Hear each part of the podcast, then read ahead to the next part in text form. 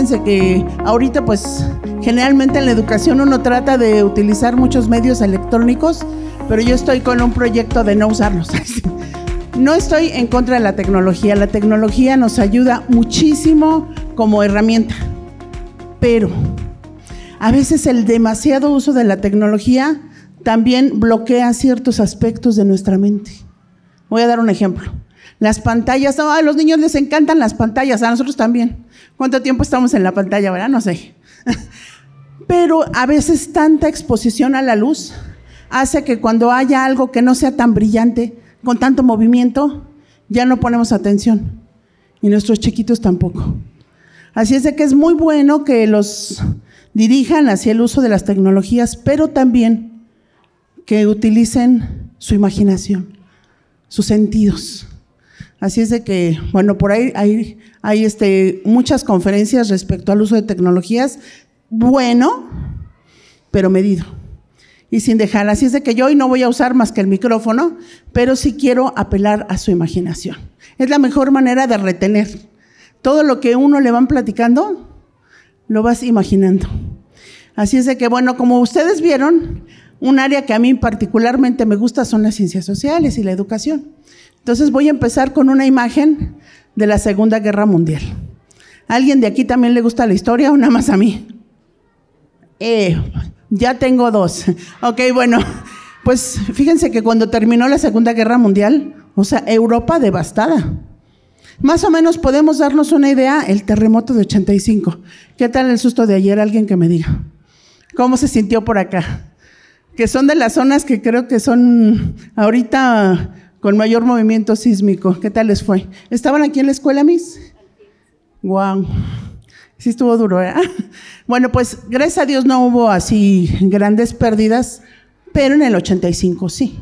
No sé si alguien de aquí recuerda, no, es que ustedes son más jóvenes que yo, Dios mío. Nadie, nadie, nadie estaba vivo en el 85 de aquí. ¿Sí? Antes no están tan chiquitos. bueno, pero alguien tiene en su mente una imagen del 85. Las casas derribadas, bueno, pues algo así pasado, pero en Europa completa. O sea, imagínense todo devastado. Y ahora la reconstrucción. Bueno, e, este, estos este, escenarios pasan de tiempo en tiempo en la historia y a veces en nuestras vidas. Algo que está devastado. Ahorita no solamente aquí en la escuela, ¿verdad? Sino la nación y el mundo entero está pensando en cómo restaurar porque pues en todo el mundo ocurrió esto de la pandemia Todavía utilizamos mascarilla, ¿verdad? Algunos por obligación, otros por temor. Pero se habla de la nueva realidad. ¿Por qué? Porque muchos del, probablemente los que estemos aquí, creo que no conozco a nadie, ¿verdad? No, no, ¿verdad? Qué bueno, voy a poder hablar con libertad. No sé nada de nadie. este, no, pero tiene que ver con todo, lo que voy a platicar tiene que ver con todos, conmigo, con mi esposo, con mi Celi, no importa lo que sepamos de este tema, a todos nos va a servir un poco, porque todos necesitamos decir, bueno, ¿y cómo vamos a reconstruir nuestra realidad? Aquí en México dicen la nueva realidad. ¿Cómo le vamos a hacer? ¿Qué elementos tenemos para hacerlo? ¿O no va a pasar nada? Hay una palabrita que se utiliza mucho en ciencias sociales que son las coyunturas. ¿Alguien sabe qué es una coyuntura? Bueno, así en la, en cuestión fisiológica, pues es donde se unen dos huesos, ¿verdad? No, pero en, los aspectos sociales, ¿qué es una coyuntura? ¿Ustedes saben? Es como una oportunidad que se da en ese momento y después ya no se vuelve a dar. Uno piensa en cuando hay cosas tristes como que todo va para peor. Nos causa depresión, desánimo. Pero les voy a decir que las cosas que parecen estar en nuestra contra pueden resultar muy buenas, porque es cuando la gente, decimos, nos se pone las pilas, sale adelante, pero es un momento especial. Esos momentos especiales a veces es cuando, cuando sufrimos. Eh, por ejemplo, este, no sé, a veces dicen que cuando las personas se divorcian es, supongo, algo muy doloroso, pero es el momento, ¿te vas para abajo? o te vas para arriba, ¿verdad? Esa es una coyuntura. No todos los días la gente se divorcia, ¿verdad? Entonces, cuando pasan cosas complicadas en nuestra vida, es el momento de decir, ahorita, ¿verdad? Entonces, yo les estoy animando a que hagamos eso. Me voy a poner mis lentes para ver mis notas.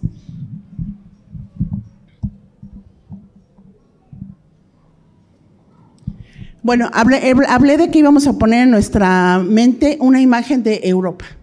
Particularmente quiero que vayamos a Alemania, pues es que los alemanes tuvieron la culpa de todo, ¿no? Pero igual, su país estaba totalmente devastado. Ellos tuvieron que reconstruir su país con muchas cosas en contra. Todo el mundo los veía como culpables. ¿Alguien ha sentido esa sensación de, ah, es que esto pasó por tu culpa? es que mira que tú hubieras hecho esto. Ay, si lo hubiera hecho. Es feo, ¿no? Bueno, pues ellos, fíjense que ellos entraron justamente a la Primera y a la Segunda Guerra Mundial con una desventaja grande. Eh, habían perdido sus reservas de carbón, eh, habían perdido territorios. Bueno, entraron a la Segunda Guerra habiendo perdido la Primera, eh, con mucha pobreza, mucho desempleo. Salieron de la Segunda Guerra Mundial, peor, ¿verdad? Devastados y pobres. Pero miren, se levantaron. O sea, estaban mal y quedaron peor. Pero de lo mal y lo peor, ellos se levantaron. Así es de que yo no sé cuál sea la situación de cada uno de nosotros. ¿Qué tal nos haya ido? A lo mejor nuestra situación no tiene nada que ver con la pandemia, pero yo les quiero en esta mañana, pues ayudar a que nosotros podamos levantarnos. Hay elementos que podemos tener. A veces podemos decir, ay, pero es que no tengo recursos o no sé cómo. Bueno, pues hoy vamos a hablar de algo que todos tenemos. No importa la situación que tengamos, algo que nos, nos está ayudando. Así es de que, fíjense que Alemania se construyó tabique a tabique. No tenían para comprar nuevos tabiques. Así es de que los que ya estaban hechos, los limpiaron y volvieron a reconstruir. Tenían una, una pregunta, oigan, ¿y hay que reconstruir todos los edificios justo como estaban antes? Es decir, con las mismas fachadas. Porque las mismas fachadas les recordaban lo mismo. Muchos países europeos hicieron eso. Reconstruyeron con sus mismas fachadas, al mismo estilo que tenían, pero Alemania decidió reconstruir de manera moderna. Todo nuevo. Entonces, fíjense que eso nos puede ayudar a nosotros. Vamos a reconstruir lo que haya que reconstruir. Eh, si hay culpas, porque imagínense, los alemanes, los más feos del mundo en este tiempo, todavía hay gente que los ve feo, ¿eh? Este, se tuvieron que sobreponer a eso. Y tuvieron que cambiar su mentalidad para decir, vamos, vamos. Y entonces así quisiera que empezáramos con esta imagen nuestra conferencia de esta mañana, que me dieron bien poquito tiempo, pero está bien para ustedes. Mientras ver llegando el desayuno. Y eh, hay, por ahí en internet les, les comentaba que no solamente en México, sino en todo el mundo, ¿verdad? Se está buscando, bueno, cómo, cómo reponernos. Porque hay pérdidas humanas o hubo pérdidas humanas hubo pérdidas en la salud, muchos, este, yo les voy a decir que yo tenía un montón de pelo. Y ahora sí tengo, pero no tanto. Se me caía así. Gracias a Dios nunca estuve en el hospital, pero, pero todos saben que a mí me encanta cantar. Pues ya no me encanta tanto porque ya no puedo cantar bien. La voz es puro aire. Parece que es puro aire lo que tengo, pero no. Ya no puedo cantar como antes. Todos tuvimos pérdidas, unos más, otros menos. Pero yo estoy tratando de recuperar mi voz. Si digo, pues si antes cantaba dos, tres, ahora tengo que cantar como en cuatro, en cinco.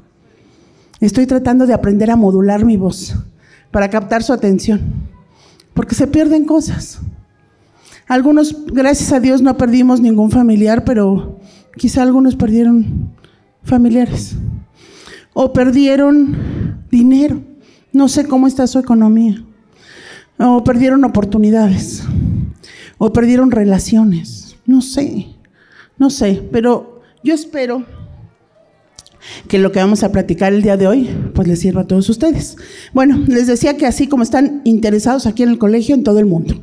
Leí ahí algo súper comercial, ¿verdad? En YouTube sale un libro que están promocionando de un biólogo australiano que se llama Jeremy Griffith. Y Jeremy Griffith, pues él dice, pues la humanidad necesita respuestas. ¿Cómo hacerlo? Y él empieza con el planteamiento de quiénes somos los seres humanos. Empieza con el planteamiento de decir que los seres humanos, obviamente humanista, ¿eh? Eh, pues somos seres luchadores. Salimos adelante porque nuestros genes quieren reproducirse. Y entonces como nuestros genes quieren reproducirse, entonces luchamos. E, e, ellos así, ¿verdad? Entienden a la humanidad como una bola de energía en los genes que quieren reproducirse. Y entonces por eso ya ven cómo son los hombres. Bueno, eso equivale a ese tipo de pensamiento. Y las mujeres miren que entre más caderonas mejor. Eso equivale a ese tipo de pensamiento. Pues sí, porque somos buenas para tener hijos. Si la humanidad se tratara de una lucha por la reproducción, hay muchas implicaciones. Hace como 20 años leímos de una antropóloga, ¿te acuerdas cómo se llamaba esposo? Ahorita se va a acordar, Helen Fisher. Gracias, Helen Fisher. Entonces ella, desde esta perspectiva, explicaba el divorcio. Es que miren, si ustedes tienen cuatro, cinco, seis años de casados, no se preocupen, van a tener problemas. Porque es que fíjense que nuestros ancestros, hace miles de años, pues imagínense la humanidad toda boscosa. Y tenían sus muchachitos. Y entonces los muchachitos, pues había que defenderlos de las fieras salvajes. Entonces la mujer cargaba al muchachito o la hembra y el macho, ¿qué creen que hacía? Pues la defendía, ¿verdad? Si tenemos que ir de aquí para allá, ahora le echamos la carrera, tú me defiendes y yo cargo al muchachito. Pero cuando el muchachito ya estaba grande y ya no había que cargarlo, pues la mujer, ¿para qué quería al macho? ¡Ay! Se oye feo, ¿verdad? Pero el pensar en los seres humanos de esta manera lleva a implicaciones rudas. Entonces ella decía, no se preocupen, casi todos se divorcian a, esa edad, a ese tiempo. Pero es que es genético, porque así éramos hace miles de años, imagínense. Eso, miren, lo que hay en nuestra mente tiene implicaciones en lo que nosotros hacemos. Actuamos de acuerdo a lo que hay en nuestra mente. Y fíjense que para tomar decisiones, Decisiones como en qué gasto mi dinero, con quién me quiero casar, a qué escuela voy a meter a mi hijo, eh, cómo lo voy a educar, cómo me relaciono con mi pareja. Todas esas decisiones las tomamos en base a lo que pensamos. Ahora les voy a decir una cosa. Eso se llama, ahí tiene una palabra muy larga, ¿eh? pero cosmovisión, es decir, cómo vemos el mundo o cómo vemos a la misma especie humana. Y, fíjese que todos, para tomar decisiones, nosotros a veces lo hacemos de manera muy automática. No sé si ustedes alguna vez se han arrepentido de decir, ¿por qué hice eso? No debía haberlo hecho así. ¿Cómo se me salió? Porque a veces tomamos las decisiones de manera tan... sin pensar. ¿Sí se oyó? Sin pensar. Simplemente actuamos. Ahora, ¿qué elementos tomamos para tomar esas decisiones? Bueno, pues fíjense que esta palabra, ¿verdad? Cosmovisión, que todo el mundo tenemos, aunque no conozcamos la palabra, todos tenemos una manera de ver la vida. ¿Cómo hemos formado, aquí cuántas personas habrá, mis Eli? ¿30? Aquí. ¿Saben cuántos ¿Qué cantidad de cosmovisiones hay? Alguien que me diga, por favor, porque me pongo nerviosa de que no me hablan. ¿Cuántas? O saco mi lista. Ustedes dicen, ¿eh? Para que vean lo que sienten sus hijos. Por número de lista, vamos a ver. ¿Cuántas diferentes cosmovisiones habrá aquí? ¿Quién dijo eso? Tú, mi amor. Yes.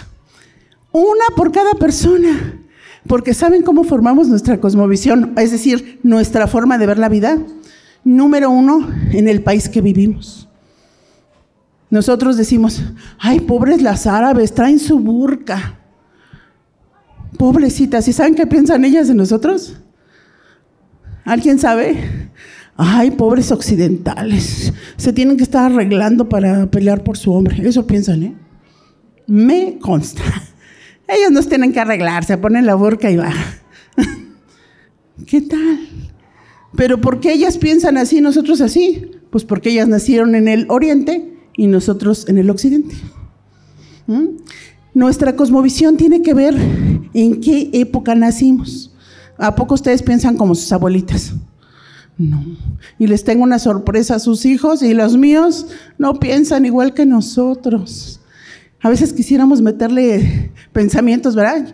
Mis hijas tienen 30, ya están grandes. 30, 28, 27. A veces quisiera meterles así con un embudo para que piensen como yo. Tengo una hija, discúlpenme, pero es que es la opinión que yo tengo de ella, preciosa. Tengo tres, pero ahorita voy a hablar de una. Pero es así, miren. Y yo quisiera que fuera más sencilla. Y tiene un novio que me encanta. Y le digo, oye, ¿qué te gusta de ella? Que es bien sangrona. yo, yo pensaba que eso era un defecto. Y digo, ay, mira, las generaciones de ahora les gustan que las mujeres sean sangronas. Cuando yo quiero que ella sea más sencilla. Bueno, le estoy diciendo que la cosmovisión se forma de acuerdo a la época que naces, en qué parte del mundo naces, en qué país naces, en qué familia naces. Porque seguramente ustedes son parientas, no las educaron igual aunque sean de aquí de Xochimilco. Es más, miren, nosotros vivimos mucho tiempo aquí en Xochimilco, hace unos 25 años, y la gente nos trataba como extranjeros. ¿Siguen siendo igual? ¿De dónde son? De aquí de México. ¿De aquí de Xochimilco? No, del otro lado del periférico. Ah, entonces no son de aquí. Porque de verdad es una cosmovisión ser de aquí. Nosotros decimos vamos al centro y nos referimos al zócalo. Y aquí decían en aquel tiempo vamos al centro y se referían aquí al centro de Xochimilco. Eso no es malo, es una forma de ver la vida. Así es de que cada uno de nosotros, ah, también la cosmovisión, ¿saben qué, qué influye? Lo que nos ha pasado. Las experiencias que hemos tenido. Nosotros intentamos, ¿verdad?, que nuestras hijas no tuvieran muchos novios. Lo intentamos, no sé si lo logramos, pero eso intentamos, ¿verdad? Y, decía una amiga, ay, Adri, hay que tener muchos novios, porque cuando te casas, pues ya no puedes. Y yo le dije, mira, estaría muy padre tener muchos novios sí, ven novio, este es mi novio de ahora. De ahora y de hace 30 años. Si el día que dejamos de ser novios nos dijéramos, ay, hoy es nuestro último día de novios. ¿Qué tal que vamos a comer? Bueno, así, ¿no? Algo lindo. Porque mañana ya no vamos a ser novios. Bueno, sí, ok. Estaría padre porque entonces hoy terminé bien con un novio y mañana voy a tener otro. Estaría genial. Pero no es cierto. ¿Cómo terminas con un novio o con una novia? A ver los hombres. Cuando terminas con una novia, ¿cómo se siente? No quiero ver, pero sí quiero ir. Más o menos. terminas mal. Y luego cuando tienes otra novia, ¿qué sientes? ¿Verdad? Termina uno con heridas en el corazón. Eso también marca tu cosmovisión. No se sabe en la canción de la revolución, Marieta, no seas coqueta. ¿Sí se la saben o no? ¿Por qué? Ay, cámbiate el lugar porque todavía nada más te pregunto a ti. Me voy a ir para acá. Alguien que sepa por qué Marieta no debe ser coqueta. ¿Nadie? Porque los hombres son muy malos hombres. ¿Es cierto? No. Pero hay mujeres que pensamos que es que todo, bueno, yo no, ¿eh? Las mujeres, todos los hombres son iguales. Hombres, ¿se, ¿se vale eso? Todos los hombres son iguales. ¿Verdad que no? Pero a veces la cosmovisión del lugar de donde vivimos, el machismo, bla, bla, bla, bla, bla, hace que nosotros pensemos así. Pero no lo pensamos. No decimos, ay, voy a incluir este pensamiento en mí. No, simplemente vamos almacenando. Y cuando vamos a tomar una decisión, salen a relucir todas esas cosas. Bueno, con esto quiero decir que todos tenemos una forma de ver la vida y cómo la recibimos. De nuestros padres, nuestro entorno, nuestras vivencias, el tiempo en que nacimos, si somos hombres o mujeres, o si vivimos en el oriente o en el occidente, pero eso pasa. Y la otra cosa que les voy a decir de la cosmovisión es que no es algo que sea consciente. Así que me digan a mí, oye Adriana, ¿cuál es tu cosmovisión? Ay, pues mira, tú, no, porque incluye tantos aspectos que es difícil que uno la haga. Bueno, hace rato le estaba platicando de este australiano que es un biólogo y entonces él dice que, que pues los seres humanos antes pensaban que solamente hay alguien que me regale tantita agua. Gracias, mis. Este, que solamente actuaban por sus genes hirviendo dentro de ellos para reproducirse y por eso los hombres son hombres, los seres humanos. Este, luchadores, complicados, este, todo lo, lo que tiene uno que hacer para sobrevivir. Pero él descubrió algo nuevo y dice que los seres humanos no solamente se podrían definir por eso, hay que bueno. Eh, y entonces él, su propuesta, que es como un, un, este, un anuncio mundial, ¿verdad? Es que los hombres son conciencia. Está bien, ¿no? Alguien que me diga qué es la conciencia. Ya, ya aquí ya no. A ella le gusta, es, es la niña. Yo mis, yo mis. Bueno, ¿quién es tu hija o hijo? Se llama está en quinto. Sí, y es así, ya, yo mis. Ah, bueno, está bien. Está bien, la niña lista del salón. a ver, este, ¿qué dije? Ah, ¿qué es conciencia? Tiene que ver con el pensamiento, tiene que ver con la reflexión. como, somos seres humanos, somos los únicos seres que somos capaces de reflexionar hacia nosotros mismos. Exactamente. Muy bien. La conciencia es la reflexión de tú mismo. Llega alguien al hospital, está inconsciente. ¿Qué quiere decir? Que le dicen, ¿cómo se llama usted? ¿Qué día es hoy? Yo cuando era más chiquita y veía eso en los hospitales decía, ¿se estudiará para preguntar cómo te llamas y qué día es hoy? No, pues son preguntas sencillas para saber si alguien está consciente.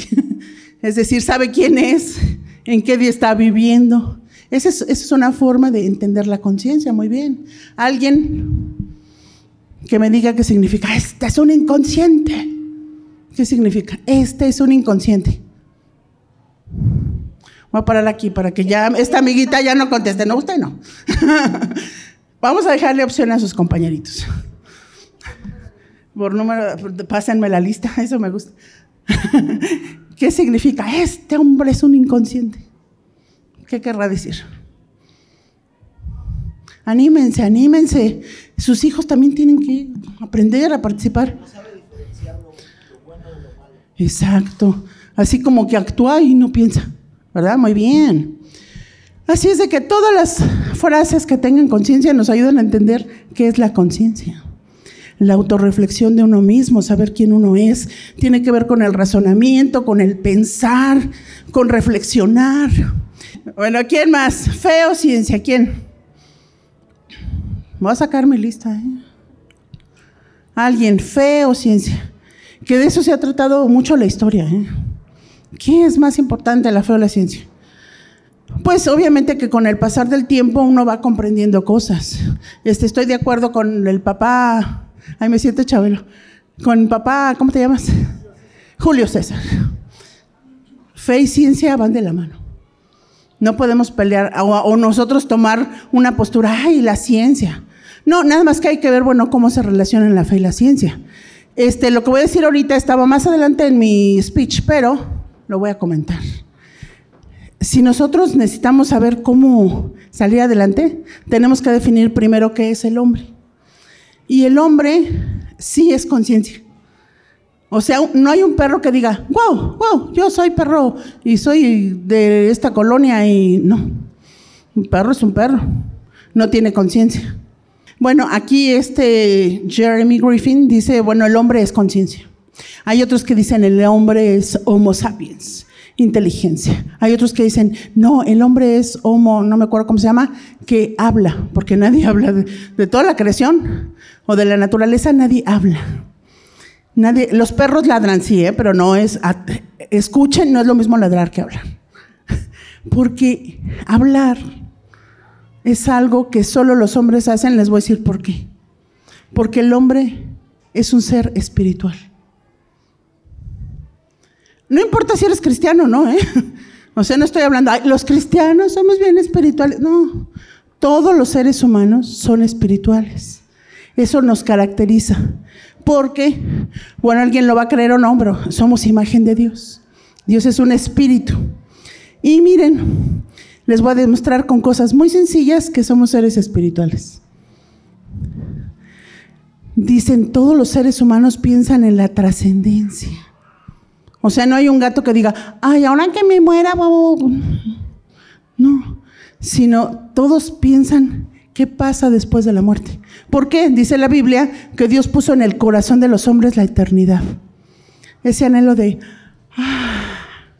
número dos. Solo los seres humanos tienen la capacidad de disfrutar.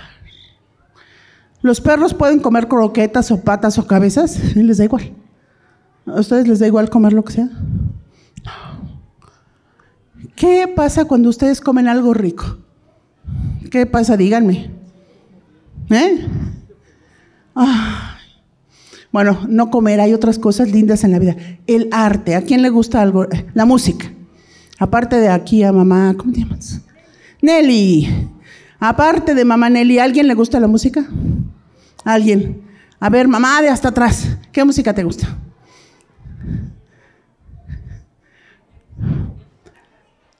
¿La qué? La clásica. ¿Pero qué sientes cuando escuchas la música clásica?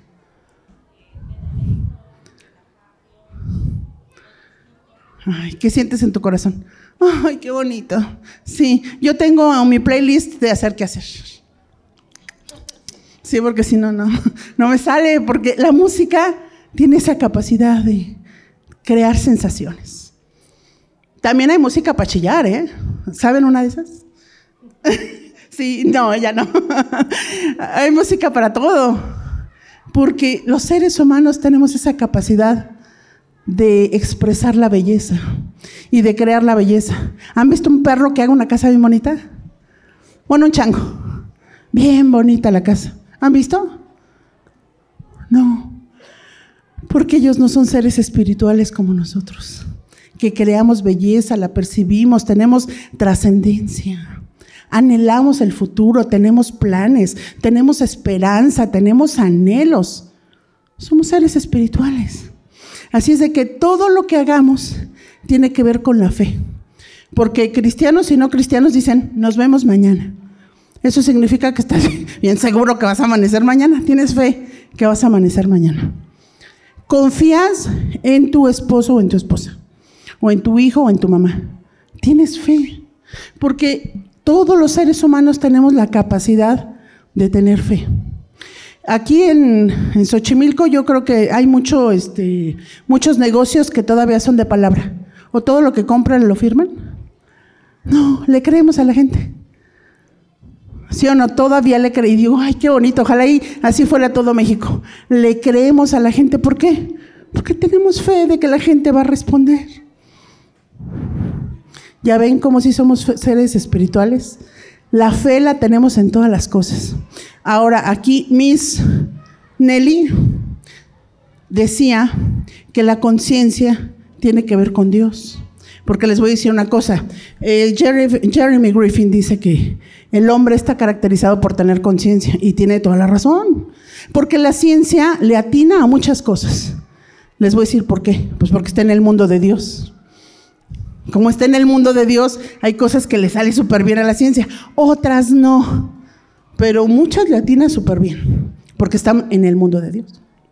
Bueno, algo que tal vez Jeremy Griffin descubra otros años más adelante es que la conciencia siempre está sujeta a algo. Miren, los que creemos que somos imagen de Dios, Dios nos hizo, si a alguien le gusta la biología, perfectos. Todos tenemos sistemas automatizados. El corazón nos funciona solo. Nuestra mente funciona sola. Eh, aún nuestras cuerdas vocales, ¿eh? Yo puedo hacer ejercicios de cuerdas, pero no digo, ay, vibren, estoy hablando, no. Vibran solas. Los niños, ¿cómo aprenden a hablar? ¿Por qué? Porque tenemos sistemas automatizados y todos sirven para algo.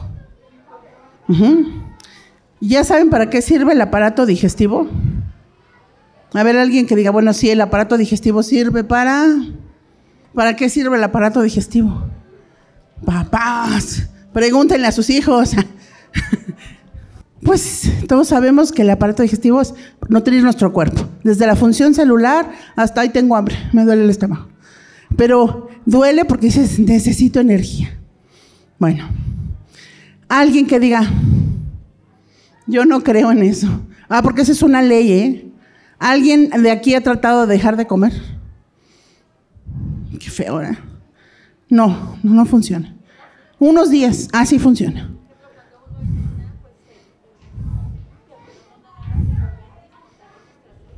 Mm, ah, muy bonito, del ayuno, ok. Pero podemos ayunar un día, una semana, 40 días, hay quien se lo ha aventado, pero había un chiste de un señor que estaba bien feliz con su caballo porque era muy bueno su caballo. Y que se le muere. Dice, ay, compadre, ya se me murió mi caballo, ya que se estaba acostumbrando a no comer. No podemos acostumbrarnos a no comer. Eso. Hay una ley en nosotros que hace que nosotros tengamos hambre y entonces comamos, disfrutemos y desde aquí hasta allá sale. Si alguien no cree en el aparato digestivo, dice, yo no voy a comer. O peor, yo no voy a ir al baño. ¿Lo han probado? ¿Qué se siente no ir al baño? No sé, ¿no sabes? ah, ¿verdad? Porque es una ley que está impuesta en nosotros. Te va a dar hambre, vas a comer y vas a ir al baño. ¿Verdad? Es una ley, ya así está puesta. Bueno, pues ¿qué crees que la conciencia también es algo que Dios puso en nosotros? ¿Y para qué creen? Para comunicarnos con Él. La conciencia, Dios la puso para que podamos comunicarnos con Él. ¿Alguien ha oído? Ay, Dios me habló. Sí, a través de la conciencia. Dios puede hacer todo porque les Dios, ¿verdad? Puede decir, a ver, fulanitos, papás a la escuela, heraldos del rey, hagan, pórtense Sí, sí puede, porque Él es Dios. Pero ¿saben cómo habla? A través de su conciencia. Hoy está hoy frío, no hay que ir a la reunión. No, sí, sí tienes que ir a la reunión, porque es importante para tus hijos. ¿Verdad? Pues es que Dios nos habla a través de la conciencia. Pero si alguien no tiene a Dios, pues su conciencia puede estar en sí mismo. Miren, hay gente que habla sola. No, no con hermanos libres, sino, ay Adriana, yo soy Adriana, ¿eh? ay Adriana, híjole, la regaste, debiste haber llegado más temprano. Bueno, para la otra, está bien. Hay gente que habla sola. O hay gente que su conciencia está en su dinero. Ahí está anclado, todo tiene que ver con su dinero, su dinero, su dinero. O su familia, su familia, su familia. Pero la conciencia siempre está anclada a algo. Bueno, estamos hablando de nuestra cosmovisión. Pero miren, si este Jeremy Griffin descubrió que algo muy bueno es que el hombre se haga consciente de muchas cosas, ¿por qué no empezamos a pensar en que todo ese bagaje que tenemos en nuestra cosmovisión de la vida, que ha sido inconsciente, lo hemos almacenado por años, unos más, otros menos años. ¿Cómo pensamos? Lo empezamos a hacer de manera consciente, ¿qué tal? Porque les voy a decir que en nuestra cosmovisión hay cosas buenas, pero hay cosas malas. Hay cosas que estamos mal y les voy a decir, no se nos quita. Ya sabemos que algo está mal y lo seguimos haciendo. O seguimos pensando de esa manera. Todos vamos, voy a poner un ejemplo de papás. Yo también he sido mamá por muchos años y mis hijas ya son grandes y, y todavía tengo la sensación de que les debo algo, ¿verdad? Porque como papás a veces fallamos, ¿verdad? Vamos a pensar, ya sé que no debo corregir a mis hijos.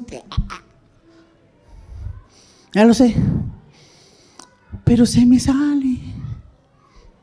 Ya lo sabemos. Pero, Porque las decisiones que tomamos así, las tomamos sin pensar, sin meditar. O pues es que así me educaron a mí. ¿Verdad? Bueno, hoy yo quisiera que pensáramos en...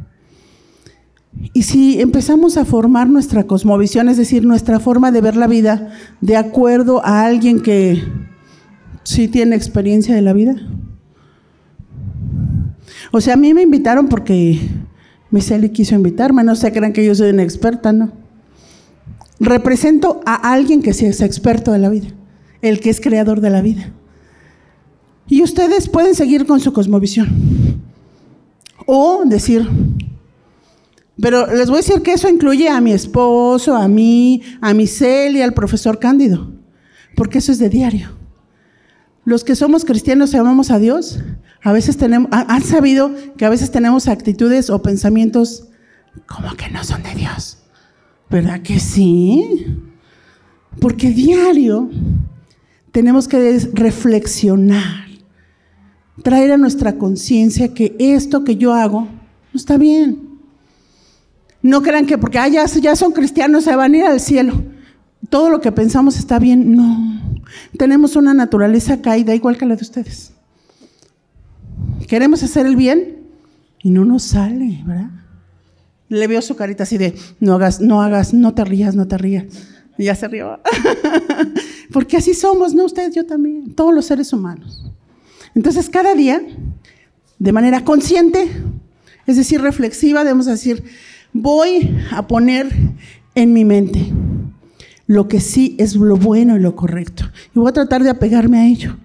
Voy a pensar, porque miren, todas las opiniones que tenemos de cualquier cosa, las sacamos de nuestra cosmovisión.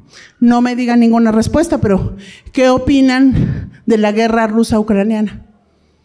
No me importa, bien por Putin, mal por Putin, pobres ucranianos, no lo que ustedes piensen. Eso lo sacan de su cosmovisión, de lo que tienen en la mente. ¿Qué opinan de el aborto? No me digan. La opinión que tienen del aborto la sacan de su cosmovisión. ¿Qué opinan de eh, que extranjeros vengan a vivir a Xochimilco? pues ya ustedes sabrán lo que opinen, ¿verdad? Pero todo eso sale de su cosmovisión. Yo ya no vivo en Xochimilco, pero me encanta vivir aquí. ¿eh? este, cualquier opinión sale de ahí. Hoy vamos a pensar, me dieron un tema súper bonito y miren, apenas estoy en la introducción. No es cierto, Michelle, ya me voy a callar. ¿Por qué nos casamos? ¿A poco no está bonita la pregunta? Ay, ¿por qué nos casamos? Me gusta ver su sonrisa. Se ven más bonitos sin tapabocas del ejército. yo, creen que yo ya me enfermé dos veces de coronavirus. Una fea y otra, no más como tos. Pero ya, gracias a Dios, estamos vacunados. Pero bueno, ¿qué piensan de las vacunas? su cosmovisión. ¿Por qué sí o por qué no se vacunaron? Su cosmovisión. Bueno, vamos a empezar con esta pregunta. Me voy a tardar poquito, ¿eh? ya no se angustien. ¿Por qué nos casamos? Eso lo van a responder de acuerdo a su forma de ver la vida. ¿Alguien quiere decir por qué nos casamos? No porque se casó usted, no. Para no meterme en intimidades. ¿Por qué la gente, la gente se casa? Ahorita le vamos a preguntar a un experto aquí, a Jason, bueno, Gerson. ¿Eh? ¿Alguien me quiere decir por qué la gente se casa? Eh, qué lindo, muy bien. Por trascender. convenio, muy bien. A ver, otra persona. Muy bien, a ver. Ah, esa está muy linda. Es una necesidad, muy bien. Para tener descendencia, ¿cuántos hijos tienen? Bueno, si vienen juntos, yo ya los estoy emparejando. Perdón, perdón. Sí se ve que vienen juntos. Dos, muy bien. Niño, niña, ¿qué son? Dos niños. Ay, qué envidia. Yo tuve dos, tres hijas. Las amo. Pero sí, me hubiera encantado tener un varón. Bueno, felicidades. Un varón es algo especial. No que las mujeres seamos menos, sea claro. Pero necesitamos varones en el mundo que vayan adelante. Ahí, ahí les encargo. ¿Por qué nos casamos? Por las decepciones, ¿verdad? Que hay. Sí, eso es algo muy cierto. Uno más, ¿por qué nos casamos? Bueno, les voy a decir, ¿qué dice el experto? ¿Por qué nos casamos? Les voy a decir primero cómo Dios ve a una pareja. A ver, ¿quiénes vinieron con su pareja aquí? Hola. Ok. El señor que dice aeropostal y ella también. Great. Este mejor ejemplo no puede haber hecho. ¿Cómo se llama usted? Alejandra. Alejandra. ¿Y, ¿Y usted, papá? Benjamín. Hijo de mi mano derecha. Eso significa Benjamín. Ustedes saben. Vamos a ver cómo Dios ve a los matrimonios. Si alguien trae su Biblia y si no, véalo. Génesis 5, 1 y 2. Que para Dios ellos son Benjamín. No él. Nosotros decimos Benjamín y Alejandra. Daniel y Adriana. En mi currículum puse Adriana González. ¿Saben por qué? Yo me llamo Egda Adriana López Monsalvo en mi credencial de lector. ¿Saben por qué mi nombre artístico es Adriana González? Porque Dios nos ve como uno solo. Uno solo. ¿Qué tal que empezáramos a tener una cosmovisión bíblica, también nosotros los cristianos, de que es que somos una sola cosa? ¿Qué pasaría? Porque todo lo que hay en nuestro pensamiento tiene una implicación. ¿Qué pasaría si nosotros pensáramos de verdad? No románticamente, Dios nos ve así, no, no, no, de verdad somos una sola cosa. ¿Qué implicaciones tendría? Daniel y yo somos una sola cosa. A ver, Benjamín, yo sé que ya quieres acabar ese bocado para decir qué implicaciones tendría para él y mí. ¿Cómo que se puede dividir? ¿Qué es eso? Mm, ¿Hay parejas que dividen su economía? ¿Y qué pasa, Benjamín?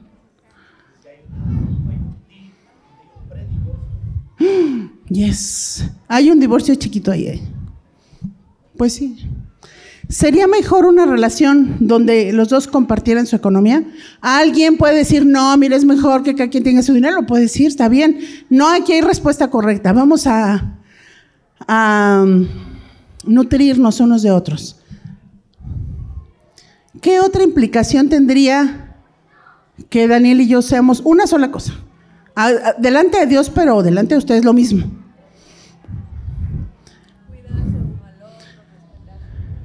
Sí. ¿Será que las parejas de ahorita necesitan respetarse? Di un aspecto del respeto. Pues hablar con amor. Eso. Cosa fea, ¿incluye eso? Oye, cosa fea, sí. Si así nos llevamos y Bueno, cada pareja tiene su propio lenguaje. ¿eh? Este, cuando e, iba a ser mi novio, yo le decía, qué bonito monstruo. Pero no se daba cuenta que me gustaba. ¿Ustedes creen? Bueno. Él oía monstruo, no oía bonito. Pero claro que hay implicaciones. Si de verdad nuestra cosmovisión de que una pareja es una sola cosa, otro gallo nos cantaba. Yo de verdad lo que quiero es que si vamos a reconstruir, reconstruyamos sobre cosas nuevas. Clau no te había visto porque traías tu masco. Dije, ay, sí conozco a alguien. Me negó, ¿eh? Pregunté alguien, me conoce. Me negó. está bien, está bien, Clau, te quiero. este, es broma. Eh, sí hay implicaciones. Les estoy invitando a que prueben reconstruir algo nuevo, como en Alemania. ¿Reconstruimos lo mismo de antes? Tenemos problemas. Y si volvemos a reconstruir como antes, mejor algo nuevo. Y eso tiene que ver empezando por nuestra conciencia. Les voy a decir por qué nos casamos. Hay leyes dentro de nosotros mismos que no podemos negar. Así como la ley de cómo usar el aparato digestivo son leyes, ¿verdad? A fuerza te va a dar hambre, si dejas de comer unos días vas a ver, te acostumbras y te mueres. Y si comes, seguro, vas al baño. Esas son leyes, no podemos negarnos a esas leyes. No podemos. Bueno, lo mismo pasa con estas. ¿Por qué nos enamoramos? Porque hay leyes dentro de nosotros que nos llevan. Miren, hay muchas personas, yo no me voy a casar. Yo jamás me voy a casar. ¿Y qué pasa? Alguien que conozca un ejemplo de eso. Ay, no, yo jamás, no para nada. ¿Tú? A ver, danos tu testimonio. Ay, no, yo jamás.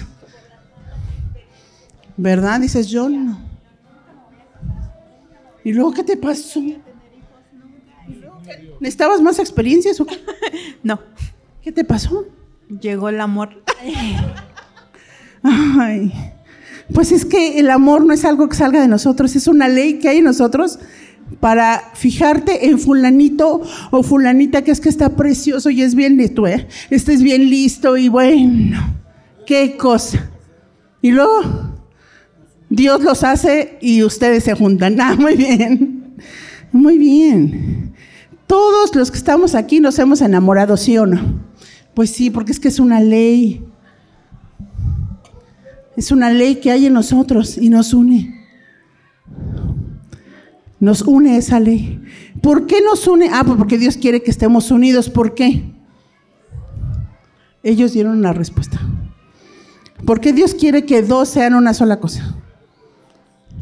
Para tener una descendencia para Él. Este mundo donde vivimos es precioso, precioso, precioso. Y Dios quiere que lo desarrollemos. ¿Y quién lo va a desarrollar?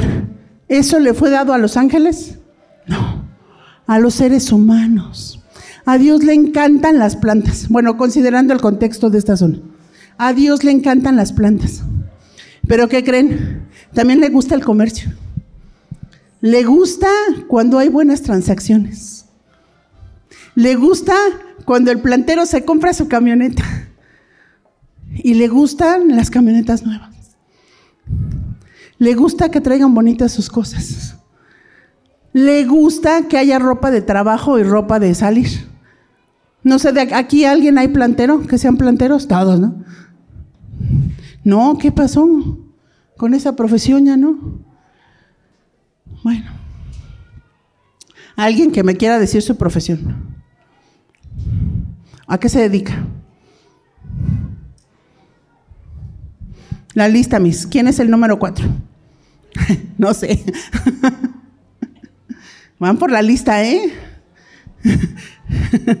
A ver. Yo estudié relaciones internacionales, pero trabajo en turismo. Ah, muy bien. ¿Por gusto? ¿Es bonito trabajar? Sí. ¿Es bonito cuando salen bien? ¿Haces este, excursiones y eso? Ay, qué bonito. ¿Y qué sientes cuando sí se logran las becas? Lo logré. Eh, sí, la verdad es mucha satisfacción porque muchas veces son personas que se quieren ir a vivir otro país y ver que lo logran es satisfactorio. Es satisfactorio. Y cuando ves que alguien, ay, pues no cumple los requisitos, aunque tiene mucho deseo, ay, qué triste, ¿no? Pero es que desarrollar y lograr es bien bonito. De eso se trata esta vida el mundo de Dios desarrollarlo, porque cada vez que hacemos algo hermoso, ¿qué, le pasa al corazón de la gente cuando uno logra algo? Así sea un pozole, bueno, es la primera, tengo más de 50 y es la primera vez que hago pozole y me salió bueno. ¿Saben qué sentí cuando me dijeron qué rico pozole?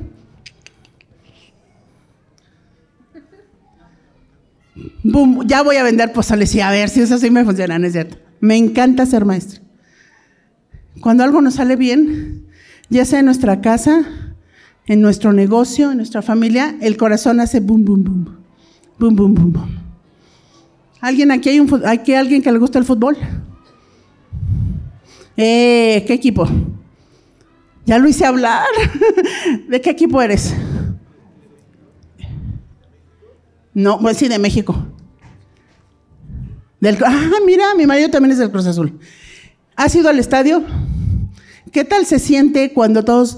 ¿Qué tal se siente? Bum, bum. Bum, bum. Ese bum, bum del corazón no le pertenece al que metió el gol, ni al dueño del estadio, ni al dueño del equipo, ni a ti que pagaste tu boleto. Le pertenece a Él, miren. Porque Él nos da todo al dinero para que vayamos al estadio, las habilidades que tienen los deportistas, porque todos los niños chiquitos, todavía en, esta generación, los que ahora son jóvenes, querían ser futbolistas. Todos quieren, ¿verdad? Porque es bonito. Pero no todos tienen habilidades deportivas. Todos tienen habilidades, pero no todos habilidades deportivas. Ahora veníamos escuchando en el radio, ¿cuál creen que es la profesión que quieren los niños de ahora? A ver quién dice, ah, ¿eh? Sí, muy bien. Gamers y youtubers y influencers y bla, bla, bla. Si ustedes tienen un hijo que quiere ser influencer, ayúdenlo a que se prepare. Influencer es poder influenciar a la sociedad con algo bueno, no con bobadas. ¿eh? sí, es una... No, hombre, todos los que hablamos quisiéramos tener ese poder de poder influenciar a los demás. Pues ¿por qué nos casamos? Porque hay leyes que nos llevan a enamorarnos de otra persona. Es así como una trampita. ya estás y bien enganchado y habías dicho que no, pues todos vamos a caer ahí. Porque es una ley que Dios puso. Dios quiere descendencia para Él, para este mundo, para que este mundo funcione, para que, para que haya belleza, para que se creen cosas hermosas, para que el corazón haga boom boom. A mí me está haciendo boom boom, pero me estoy aguantando porque sí se ve que está bueno. ¿Verdad? De eso se trata. Y miren, para que todo esto funcione, Dios protege a esa unión con algunas cosas.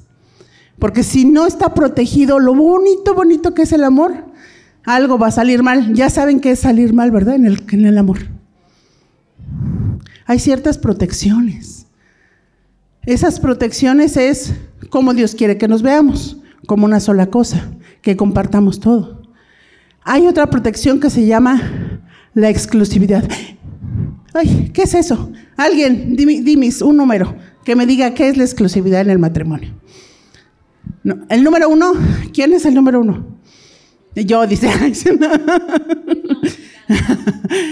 ¿Qué es la exclusividad? Estamos hablando de ¿Por qué nos casamos? Dios quiere, pone leyes y pone candados para que funcione bien. ¿A qué se refiere la exclusividad en el matrimonio? Sí, o sea, tú nada más para él y él nada más para ti. Punto. ¿Alguien que quiera hablar de la exclusividad? ¿Nadie? Bueno, alguien que hable, ¿qué pasa cuando no hay exclusividad en el matrimonio. Porque ese es un candado que Dios pone. Dice, nada más ustedes dos. ¿Qué pasa? Benjamín, ¿tienes ganas de opinar o de seguir comiendo? ¿Qué pasa cuando no hay exclusividad en los matrimonios? ¿Duele? Aparte de dolor que hay.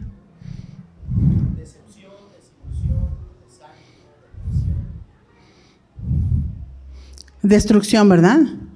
Estás hablando de la persona, pero ese dolor, destrucción y eso afecta a terceros o cuartos y quintos. Como a otro que no sea Benjamín, ¿cómo la falta de exclusividad puede afectar a terceros?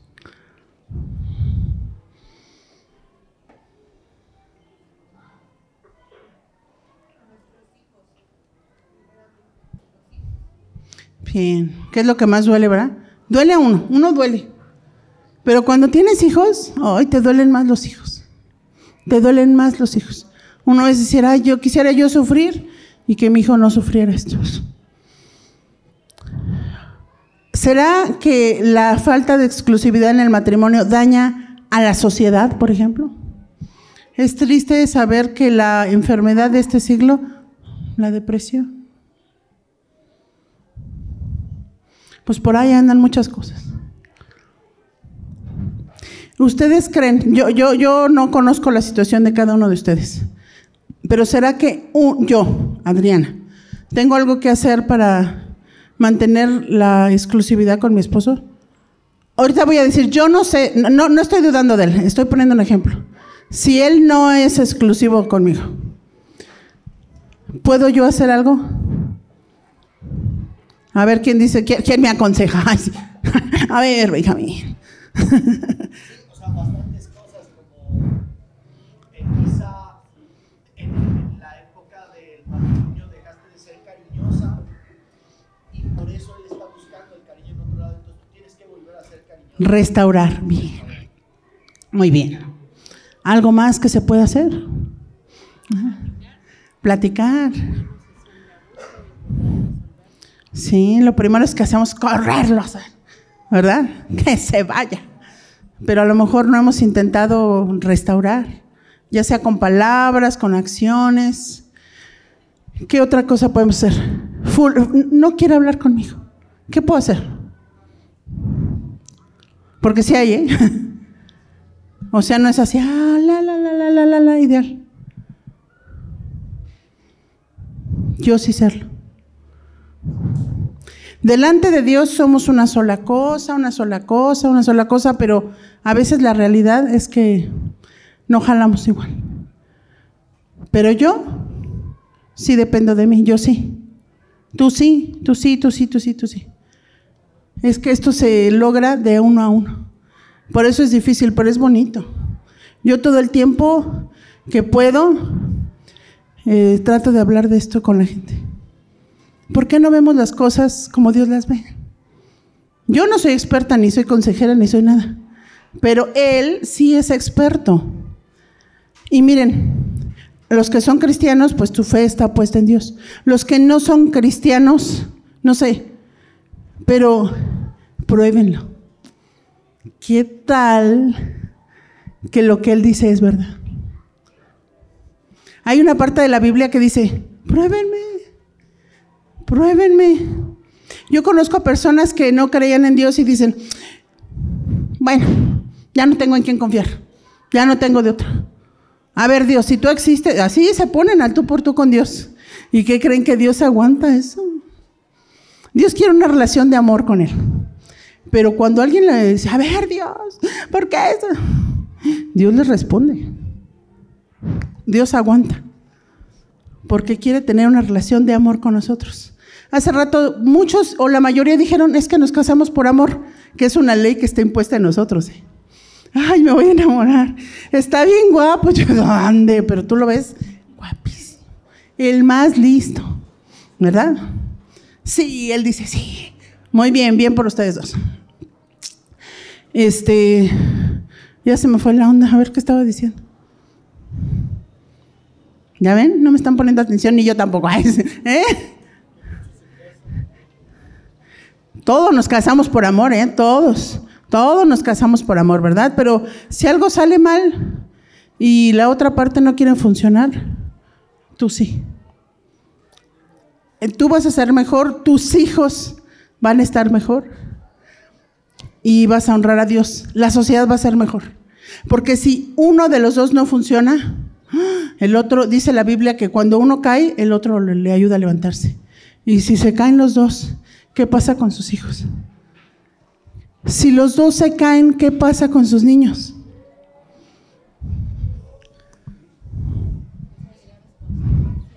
Sí, está mal que uno se caiga, porque los hijos sufren. Si uno de las parejas se cae, los hijos sufren. Pero ¿y si se caen los dos? Los hijos sí. Sí. sí.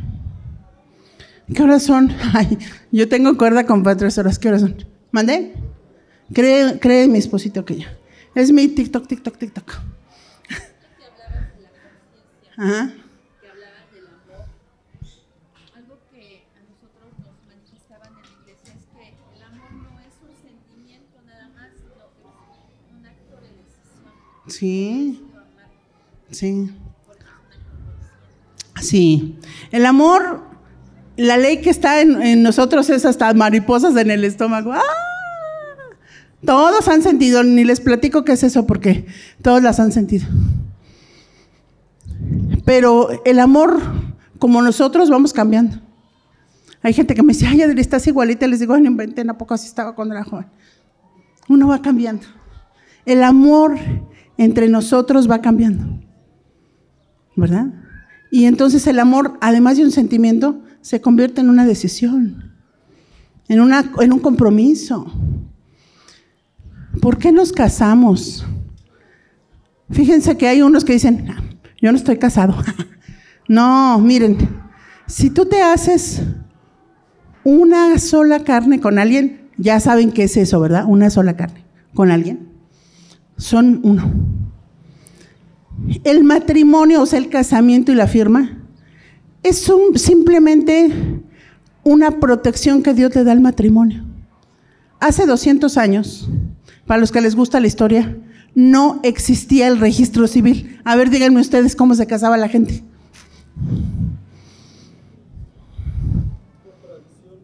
Sí, los papas les daban la bendición. Bueno, hace 200 años en México, no, estamos 2022, solamente existía la Iglesia Católica. Así es que la Iglesia Católica eh, tenía el control de todos los matrimonios. Pero no existía el registro civil. No pensemos que casar, ay, pues es que como yo no fui al registro civil, este, no estoy casada. No, esto es algo moderno, pero Dios, que es el Dios de la historia, hace que haya protecciones para el matrimonio. Una de ellas es el registro civil. Si no han ido, vayan. Estamos, bueno, yo no sé nada de su vida más que de Claudia. Más o menos. y de Miseli. Pero miren, no van a estar más casados ni menos casados. Ni más comprometidos ni menos comprometidos. Simplemente van a tener una protección para su familia. Les voy a platicar de alguien que vivió 60 años con una persona. Tuvieron hijos juntos. Y un día él se murió. ¿Saben que ella no puede cobrar su pensión porque no está casada, no estuvieron casados? Ya sé que me van a decir que las concubinas también tienen derecho, sí. Pero miren nada más por qué detalle. No tenían la misma dirección en la credencial del lector. No pudo comprobar que vivían juntos. Algo tan sencillo como la credencial del lector. Ups. Todas son cosas que Dios hace para proteger a la familia. Y esta mujer pues ya está grande. Si vivió 60 años con él, ¿qué edad creen que tenga? Sin protección. Entonces, el estar casados no es firmar en el registro civil. Es vivir un hombre y una mujer en una sola carne. Ya se me acabó el tiempo. Voy en el punto uno, ¿qué es el amor? No, pues todavía no acabo. Luego que un pacto y la relación y la ayuda. la, la, la. Pero miren, lo que yo quiero es animarlos a ustedes. Y si vemos las cosas como Dios las ve, ¿habría implicaciones en nuestra reconstrucción de vida? Reconstrucción de familia, reconstrucción económica, reconstrucción social. Sí hay. Si no lo creen, tengan curiosidad. Pruébenlo. Pruébenlo. Y si vemos las cosas como Dios las ve, ¿será que nuestra vida cambie? ¿Ustedes qué creen? Bueno, yo de verdad espero que sean muy felices, que Dios bendiga mucho a sus familias, que sus chiquitos crezcan y sean unos excelentes mexicanos. Que viva México, ¿verdad? Hay un pasaje que a mí me encanta de la Biblia que dice que al final de los tiempos, imaginen, van a ir muchos camellos delante del trono de Dios, llevándole la gloria de las naciones. Díganme ustedes qué es la gloria de México. Los mexicanos, ¿qué vamos a llevar delante de Dios? Lo más bonito de nosotros, ¿qué será? Todavía el sentido de familia. No lo perdamos, hay naciones que lo han perdido. y se están yendo para abajo. Andan buscando gente que quiera ir a tener hijos. Mantengamos nuestro sentido de unidad, pero bien, mantengamos la exclusividad, el amor, el compromiso. ¿Qué más tiene México de bonito? ¿Hay alguien que no son mexicanos ustedes o qué? Las tradiciones, hay tradiciones muy lindas. Muy, nuestras, los juegos mexicanos bonitos. Eh, el respeto que tenemos todavía por los mayores, manténganlo, no permitan que sus hijos lo pierdan. Es lo bonito que podemos llevar delante de Dios. La comida. Nadie pensó, ¿verdad? ¿Por qué no? Allá también vamos a comer. Que Dios les bendiga mucho. Y gracias por el chance de platicar con ustedes.